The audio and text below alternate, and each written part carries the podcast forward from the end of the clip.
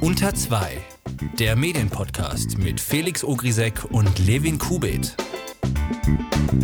Was war denn da schon wieder bei den Österreichern los, Felix? Äh, ja, was war da los? Also, man weiß es nicht, würde Stefan Raab sagen. Ja, wir müssen auf jeden Fall später darüber äh, sprechen, aber jetzt erstmal herzlich willkommen bei Unter 2, dem Medienpodcast. Levin Kubit mein Name und weißt du, was mir aufgefallen ist, Felix?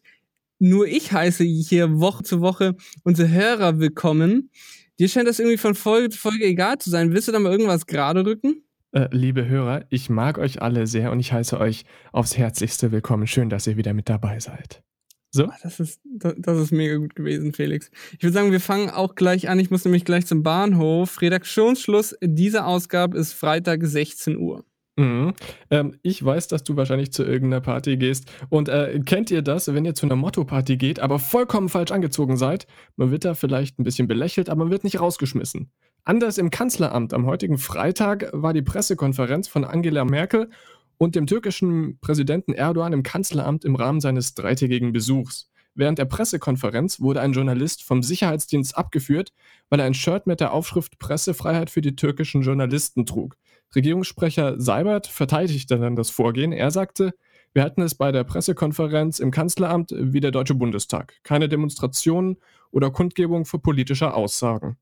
Das äh, gilt völlig unabhängig davon, ob es sich um ein berechtigtes Anliegen handelt oder nicht. Klar, das Kanzleramt hat das Hausrecht, aber Journalisten haben die Pressefreiheit aus dem Grundgesetz und das scheint im Kanzleramt keine Gültigkeit zu finden. Wenn da also das nächste Mal dann der Wohngipfel stattfindet, gehe ich mit einem T-Shirt hin mit der Aufschrift Eigentum verpflichtet und warte aber, ob das dann auch wieder gegen Richtlinien verstößt. Vor einigen Wochen hat euer Podcast über die Vorschläge des Journalismusprofessors Jay Rosen gesprochen, der in einem Brief an die deutschen Journalisten niedergeschrieben hat. Die Zeit hat sich diesen offenbar zu Herzen genommen und zehn Leitlinien für die Redaktion von Zeit und Zeit Online vorgestellt. Diese sollen Transparenz zeigen und den Standpunkt des Verlags offenlegen. In Punkt 2 steht beispielsweise, dass hm, was in der Zeit eigentlich nicht zu übersehen ist, nämlich Zitat, wir kritisieren unerschrocken, aber scheuen uns auch nicht für jemanden oder für etwas zu sein. Unser Journalismus hat keine festgelegten Linien, aber einen Standort. Er ist liberal, ideologiekritisch, weltoffen, unverrückbar demokratisch und sozial. Eine nachhaltige und friedliche Entwicklung der Welt ist uns wichtig. Ich möchte an dieser Stelle kurz mal aus einem sehr kritischen Spiegeltext von Jan Fleischhauer zitieren, weil, ich, weil es hier so wunderbar passt. Fleischhauer schreibt über das Politikressort der Zeit, Theoretisch kann jeder über alles schreiben. Die Zeit versteht sich schließlich als liberales Blatt. In der Praxis hat diese Freiheit allerdings Grenzen und zwar genau dort, wo der Bereich beginnt, den der stellvertretende Chefredakteur und Politikchef Bernd Ulrich für sich beansprucht. Also große Texte über die Kanzlerin und die langen Linien der Politik. Flüchtlingspolitik ist Chefsache, Ideologiekritik erst recht. Das lasse ich jetzt hier einfach mal so stehen. Interessant ist auch Aussage in Punkt 1 dass der Journalismus der Zeit weder politisch noch wirtschaftlicher oder anderer äußerer Einflussnahme unterworfen sei und dass darauf die Unabhängigkeit sowie die Seriosität und Unvoreingenommenheit beruhe. So bedeutet das jetzt, dass Felix Daxel, Zeitredakteur und SPD-Mitglied, seinen Job verliert? Ah, warte mal, der verlässt gerade sowieso die Zeitung geht zu weiß. Na gut, schlechtes Beispiel. Aber es gibt ja dennoch sicherlich Journalisten bei der Zeit, die Mitglied einer Partei sind. Das würde ja dann gegen diesen Punkt der Zeitleitlinie verstoßen, oder? Weiter erklärt die Redaktion in den Leitlinien für uns Medienmenschen Bekanntes, aber eben für viele Leser wahrscheinlich Unbekanntes, darunter, dass man mit zwei Quellen, mit dem Zwei-Quellen-Prinzip arbeite, dass Gründlichkeit vor Schnelligkeit gehe und dass Redaktion und Verlag getrennt sind. Allen in allem ist der Vorstoß der Zeit in Zeiten von Lügepresserufen und Anzweifeln der Serios Seriosität von Medien ein guter Schritt. Ah, solche noblen Vorsätze. Einen ähnlichen Vorsatz hat der Chef der ARD, Ulrich Wilhelm. Der möchte ein europäisches YouTube haben. Er wünscht sich im Gespräch mit dem Handelsblatt ein Qualitätsangebot von öffentlich-rechtlichen und privaten Medien sowie von Wissenschaft und Kultur. Es soll allerdings keine Konkurrenz zu YouTube oder Facebook werden, sondern das Angebot erweitern. Dafür hat der ARD-Vorsitzende 50 Millionen Euro veranschlagt. Allerdings steht das Projekt noch ganz am Anfang und es muss erst noch ein runder Tisch mit allen Beteiligten entstehen. Dann müssen wir auch noch über Civi reden. Ihr habt das bestimmt schon mal gesehen, zum Beispiel bei Spiegel Online, Süddeutsche verwendet das auch, die Welt und der Tagesspiegel. Ähm, wenn ihr irgendeinen Artikel lest, zum Beispiel zu irgendeinem Politikthema, wird dann am Ende des Artikels meistens dann auch wirklich zu dem gleichen Thema eine Frage gestellt, die der Nutzer dann beantworten kann. Und äh, möchte der Nutzer dann, dass diese Ergebnisse in Anführungsstrichen repräsentativ sind und äh, dann wirklich gezählt werden, muss er dann noch Geschlecht und Geburtsjahr und die Postleitzahl angeben. Ähm, Forsa, Infas und die Forschungsgruppe Wahlen haben gemeinsam Beschwerde beim Presserat nun eingereicht. Der Vorwurf, die Methoden widersprechen allen wissenschaftlichen Grundsätzen und von der versprochenen Repräsentativität könne keine Rede sein. Äh, interessanterweise benutzt Spiegel Online erstaunlich oft das Wort repräsentativ in Bezug mit Civey. Aber jetzt stellt sich die Frage, wie funktioniert denn die Methode von Civey? Also das funktioniert so, dass die Umfragen auf allen allen kooperierten äh, Webseiten ausgespielt werden. Berücksichtigt werden dann die Ergebnisse aber nur eben nach der Registrierung. Aus diesen Nutzern zieht Civey dann eine Stichprobe, die mit der Quotierung der Gesamt äh, Grundgesamtheit, also der deutschen Bevölkerung, entspricht. Und da achtet man dann auf Merkmale wie Alter und Geschlecht. In einem dritten Schritt werden die Ergebnisse dann nach den Quotierungsmerkmalen gewichtet, um so Civey Verzerrungen zu korrigieren und Manipulationen zu verhindern. Denn theoretisch ist es ja so, dass ein 70-jähriger Mann aus Saarbrücken sich als 20-jährige Frau aus Schwerin ausgeben könnte. Felix, kannst du uns aber mal kurz einordnen, ob das denn so den Methoden der Wissenschaft entspricht? Naja, also dieses Startup hat ein paar interessante Methoden, allerdings das hinterher zu machen, ist ein bisschen Quatsch. Bei einer Umfrage werden eben, vor allem wenn sie repräsentativ sein sollen, nicht 80 Millionen Deutsche befragt, sondern eben diese stellvertretende Grundgesamtheit ausgewählt, die dann repräsentativ für andere stehen soll. Und um zu gewährleisten, äh, dass das repräsentativ ist, sollte diese Umfrage eben nicht nur beispielsweise morgens um 10 in der Fußgängerzone gemacht werden. Da trifft man nämlich nur Studenten und Rentner an, die dann nicht repräsentativ sind.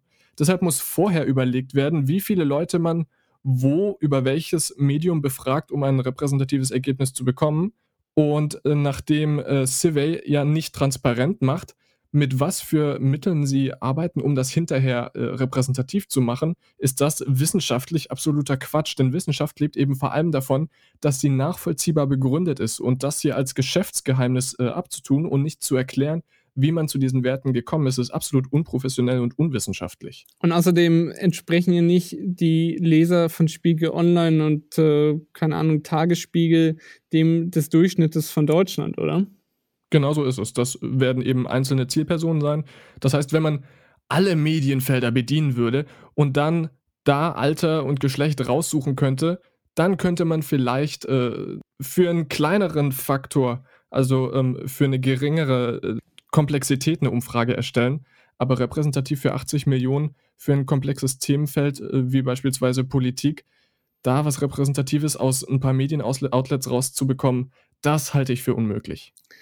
So, das war jetzt ganz schön harter Tobak. Ich habe gehört, Felix, dass du diesmal für die Quiz-Time quasi verantwortlich bist. Ja, ja. Und diesmal nicht ich. Schieß los. Ja, also äh, Civil war schon sehr unseriös und es wird jetzt noch äh, viel unseriöser. Wir alle kennen Bibis Beauty Palace. Oh. Und die hat am 5.5.2017, also schon über ein Jahr her, ihren tollen Song How It Is Wop Bop veröffentlicht. Der hat Stand heute 54 Millionen Aufrufe und 467.000 Likes. Meine Frage an dich ist jetzt, Stand heute, wie viele Dislikes hat er? Also wie viele Likes waren es? 467.000. Hm. Also ich nehme an, es sind mehr Dislikes. Hm.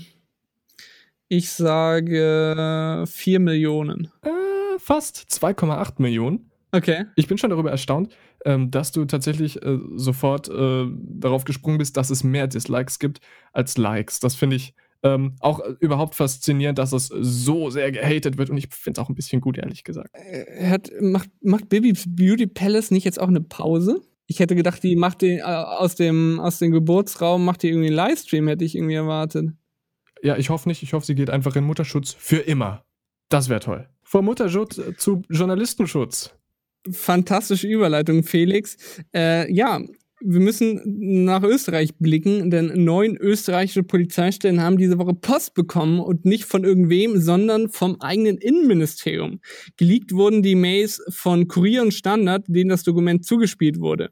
Und beide sind auch gleich vom Inhalt betroffen, der wirklich höchst brisant ist.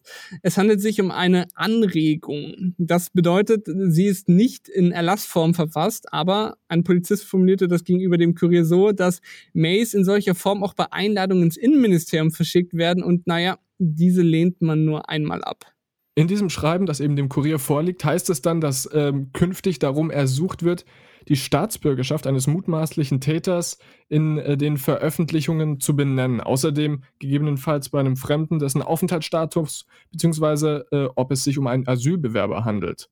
Hier sind also schon relativ äh, krasse Forderungen, die auch äh, auf rechten Internetseiten massiv vorhanden sind. Der andere Teil der E-Mail entflammte dann große Entrüstung der Medienwelt, denn das Innenministerium möchte den Umgang mit den von ihnen erklärten kritischen Medien regeln. Darunter fällt der Kurier, der Standard und der Falter, die so das Innenministerium einseitig und negativ berichten würden. Beispiele wurden aber nicht genannt. Äh, Begleitung zu Reportagen mit Beamten seien nicht mehr möglich, außer es wäre eine, Zitat, neutrale und positive Berichterstattung im Vorfeld garantiert. Österreichische Journalisten beklagen, beklagen schon länger, dass sich das Innenministerium bei kritischen Anfang auf das Informationsfreiheitsgesetz beruft, in dem eine Frist von acht Wochen genannt ist, innerhalb der die Anfrage beantwortet werden müssen. Acht Wochen ist für ein journalistisches Projekt schon eine sehr lange Zeit. Allerdings ist dort auch geregelt, dass Anfang ohne Aufschub beantwortet werden müssen. Der Chefredakteur des österreichischen Wochenmagazins Falter, Florian Klenk, schätzt die Lage der Pressefreiheit folgendermaßen ein. Ich würde sagen, die Pressefreiheit kommt unter Druck, unter massiven Druck. Ähm, auch Journalisten kommen unter Druck. Kickel hat ja in einem ORF-Interview einmal sehr deutlich gesagt, dass er investigativen Journalismus eigentlich nicht braucht, weil er ja nur Dinge veröffentlicht, die entweder geheim sind oder den Behörden eh schon bekannt sind. Ähm, ich glaube, dass der Journalismus insofern unter Druck kommt, dass die Tageszeitungsjournalisten ja angewiesen sind auf polizeiliche Information. Die Chronikberichterstattung lebt davon, dass Polizeipressestellen die Medien füttern. Abseits von kritischem Journalismus gibt es allerdings auch einen Sender, der wohl irgendwie mitspielt, nämlich ATV. Die gehören zur Pro7 Sat1 Gruppe und dort startet ab Ende 2018 eine neue Serie, die heißt Live PD, wo dann äh, jeden Samstag entsprechend den Rahmenbedingungen des Innenministeriums äh, eine Sendung äh, gezeigt wird, die aber eben vorher von der Regierung abgenommen werden muss, also redaktionell freigegeben werden muss. Zusätzlich soll es dann eben auch noch Studiogäste aus dem Innenministerium oder von der Polizei geben. Also alles sehr linienkonform und durchaus kritisch zu betrachten. Das Innenministerium unter der rechtspopulistischen Partei FPÖ möchte mit dem Brief auch noch eine weitere Agenda verschärfen. Das aktuelle Lieblingsthema der Partei ist ja Ausländerkriminalität. Passend dazu möchte man jetzt, dass die Polizeibehörden proaktiv Sexualdelikte an die Medien melden. Zitat, vor allem Taten, die in der Öffentlichkeit begangen werden und die mit erheblicher Gewalteinwirkung oder Nötigung erfolgen, sollen demnach offensiv unter das Volk gebracht werden, zitiert der Kurier. Das macht man normalerweise aus Gründen des Opferschutzes nicht. Ausnahmen sind da eigentlich nur Fahndungen. Österreichs Bundeskanzler Sebastian Kurz hat die internen Mail, internen Mail des Innenministeriums kritisiert. Jede Einschränkung von Pressefreiheit sei nicht akzeptabel. Das Innenministerium hat auch schon nach einer Anfrage zur Stellungnahme von äh, Kurier und Standard sich geäußert. Dort heißt es, dass der Verdacht der Voreingenommenheit gegenüber gewissen Medien durchaus nicht aus der Luft gegriffen sei, was sich an den Titeln des Artikels zu den E-Mail-Leaks schon zeige. Der Kurier titelte Geheimpapier Kickels brisante Medienkontrolle und der Standard Innenminister Kickel greift die Medienfreiheit frontal an ganz amüsante Argumentation hier vom Innenministerium. Jetzt müsste man natürlich auch darüber diskutieren, dass äh, Politiker ja immer ihre Interessen vertreten wollen und das ja auch äh, machen, indem sie sich aussuchen, mit wem sie warum sprechen. Die Frage ist jetzt natürlich, darf man das auf Behörden ausweiten? Ja, lass uns das mal kurz aufdröseln, damit es, damit es auch wirklich klar wird. Es ist ja wirklich nichts Ungewöhnliches, dass Politiker sich eher äh, die gefällige Presse aussuchen. Ein Politiker sucht sich für seine Hintergrundgespräche mit Journalisten auch nicht den kritischsten Reporter aus, der alles hinterfragt, sondern eher den, der die Botschaft des Politikers am besten verbreitet. Hauptstadtjournalisten wird da seit Jahren schon vorgeworfen, zu eng mit der Politik zusammen zu arbeiten und nicht immer die nötige Distanz zu wahren. Die ehemalige Taz-Journalistin Ulrike Winkelmann hat da jetzt kürzlich im Deutschlandfunk-Podcast Der Tag dazu erzählt, dass sie besonders unter der rot-grünen Regierung von Schröder massiv an der Berichterstattung gehindert wurde, weil sie von Hintergrundgesprächen ausgeschlossen wurde. Jetzt fragt man sich natürlich heu, wieso sollte eine sozialdemokratische Regierung eine linke Journalistin der Taz ausschließen? Das hat den einfachen Grund, dass die Agenda 2010 und die Sozialreform nicht sehr gut in den linken und sozialdemokratischen Sphären ankamen. Natürlich, Felix, du hast das schon richtig betont, muss man äh, hier nochmal sagen, dass jetzt ein Politiker nicht mit einer Polizeibehörde gleichzusetzen ist. Aber dennoch ist diese gigantische Empörung, dass jemand jemanden anderen eher bevorzugt, etwas aufgeblasen, oder? Das, ah, ich ich, ich finde, das ist äh, sehr, sehr zweischneidig. Wenn der Politiker das für sich, für seine persönliche Agenda macht, habe ich damit gar kein Problem. Aber die Polizei sollte ja nun äh, unabhängig äh, von der Politik sich an gel äh, geltendes Recht halten mhm. und dementsprechend, gut, das ist kein Recht, soweit ich weiß, aber für den Zusammenhalt der Gesellschaft eben mit allen Medien gleichermaßen arbeiten, weil die eben auch einen Gesellschaftsauftrag haben. Und nur wenn die Hand in Hand zusammenarbeiten, kann das funktionieren. Dass zwischen Medien und Politiker dann wieder irgendwelche Probleme liegen, das sollte der Polizei und sonstigen Behörden eigentlich erstmal herzlich egal sein. Die sollten ihren Job machen und das der Öffentlichkeit respektive den Medien einfach so mitteilen.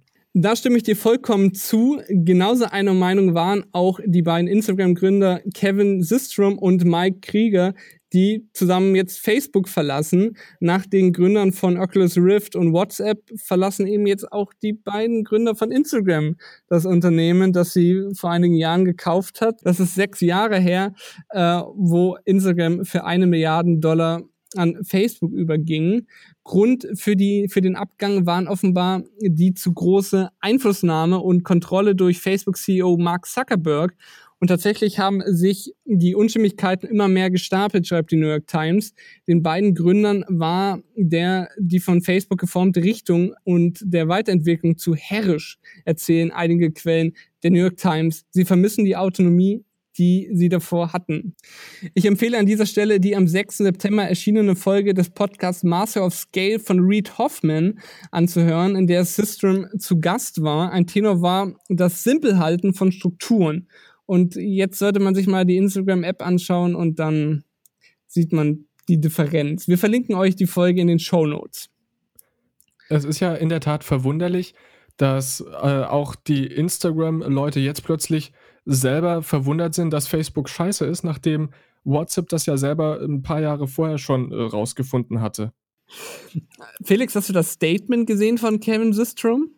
Ja, ich habe es mal äh, kurz überflogen. Ich kann mich aber nicht mehr an den genauen Wortlaut erinnern. Ja, viel zu überfliegen gibt es auch gar nicht. Er hat das in sieben Sätzen geschafft, äh, zu umschreiben, wieso er oder dass er Instagram verlasse, äh, aus dem Grund, wieder Neugierde und Kreativität zu entwickeln.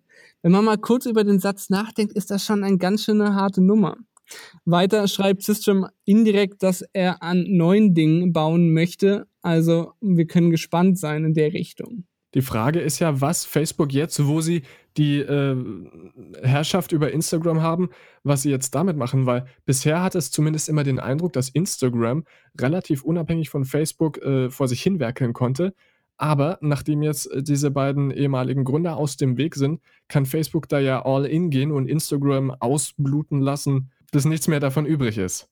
Der Abgang ist auch aus diesem Grund brisant, da Instagram für Facebook immer wichtiger wird. In den USA wird Instagram von Teenagern mehr genutzt als der blaue Riese selbst.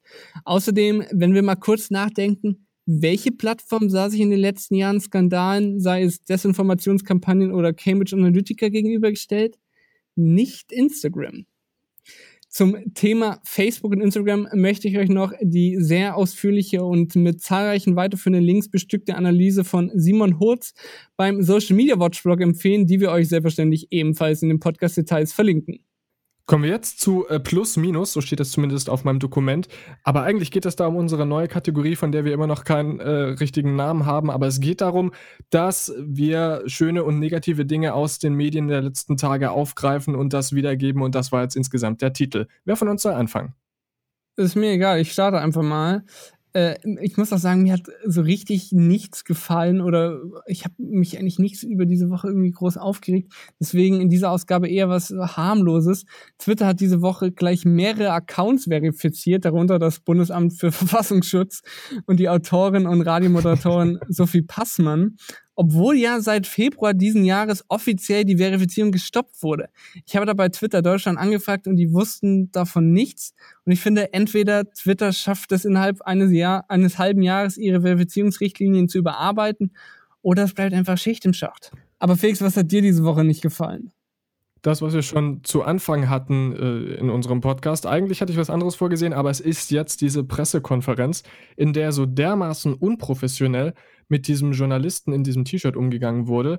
Äh, ich würde da, also das liegt eben daran, dass ich äh, Journalist bin und Medienkommunikationswissenschaften studiere, aber im Zweifel immer für den Journalisten, egal ob es ein guter Journalist oder ein schlechter Journalist ist, wir brauchen Leute, die die Informationen weitertragen. Denn am schönsten wäre es ja gewesen, wenn da tatsächlich alle aufgestanden und gegangen wären. Dann hätte man sich nämlich auch die Pressekonferenz sparen können und all das heiße Geblubber von Erdogan und Merkel wäre einfach im Nichts verschwunden. Mir hat diese Woche ein Experiment sehr gut gefallen, was ich entdeckt habe, das aber leider nun beendet wird. Aber das Konzept finde ich sehr gut und sollte es auch in anderen Ländern so geben. Um was geht es? Schweden hat ein Experiment gestartet und den Twitter-Account Sweden eingerichtet, der jede Woche an eine andere ganz normale Person weitergegeben wird. Man kennt das ja hierzulande zum Beispiel vom Account der Zeit, die das Ganze mit Journalisten machen. Aber so ein Account eines Landes mit ganz normalen Bürgern, die Erlebnisse, Beobachtungen und Geschehnisse dokumentieren, finde ich sehr cool. Falls hier also jemand von der Bundesregierung zuhört, wovon ich sehr stark ausgehe, dann denkt doch mal darüber nach, so etwas auch in Deutschland zu starten. mein Positives diese Woche ist, also eigentlich ist es nur so halb positiv und doppelt so viel negativ, aber irgendwie bin ich erleichtert darüber. Scrabble heißt weiter Scrabble. Was war vorher passiert? Man hat auf der Facebook-Seite von Scrabble, diesem Brettspiel, angekündigt, dass dieses 70 Jahre alte Spiel inzwischen umbenannt werden soll in Buchstaben YOLO. Dazu hat man einen Werbespot produziert, zusammen mit dem äh, Rapper McFitty. Und es war einfach alles so katastrophal, dass ein, ein, ein Shitstorm im ganzen Internet ausgebrochen ist und äh, viele Nachrichtenseiten das zitiert haben. Und es gab dann zwei Optionen. Option 1, die Leute bei Mattel, die vertreiben Scrabble, haben ein furchtbar schlechtes äh, Management, was die Werbeagentur angeht. Oder Möglichkeit 2, es ist alles ein Aprilscherz zur falschen Zeit, weil sie ein bisschen Bass brauchen. In jedem Fall ist es eine Scheißaktion. Denn der Bass kommt zur falschen Zeit, es ist nicht der 1. April, warum dieser Gag ausgerechnet jetzt? Und Variante 2 dann, warum hat die Werbeagentur sich zum 70. Geburtstag von Scrabble nicht was viel, viel Besseres ausgedacht. Man kann so viele gute Dinge machen, aber nein, da kommt man mit so einem trashigen Werbespot und versucht zu schockieren. Das war wirklich, ach, Leute, also schön, dass alles so ist wie früher. So, ich, ich klinge schon wie Opa, aber Scrabble darf nicht anders heißen. Felix, ich finde toll, dass du die, den Sinn von der Kategorie verstanden hast, dass wir positiv aus dem Podcast herausgehen. Ich bemühe mich immer sehr drum, aber weißt du, das mit Scrabble ging mir echt nah und ich kann wirklich nicht verstehen, was diese Werbeagentur sich dabei gedacht hat. Denn es gehen alle als Verlierer raus, wirklich alle. Felix, was kann man machen, wenn den Hörern unser Podcast gefallen hat?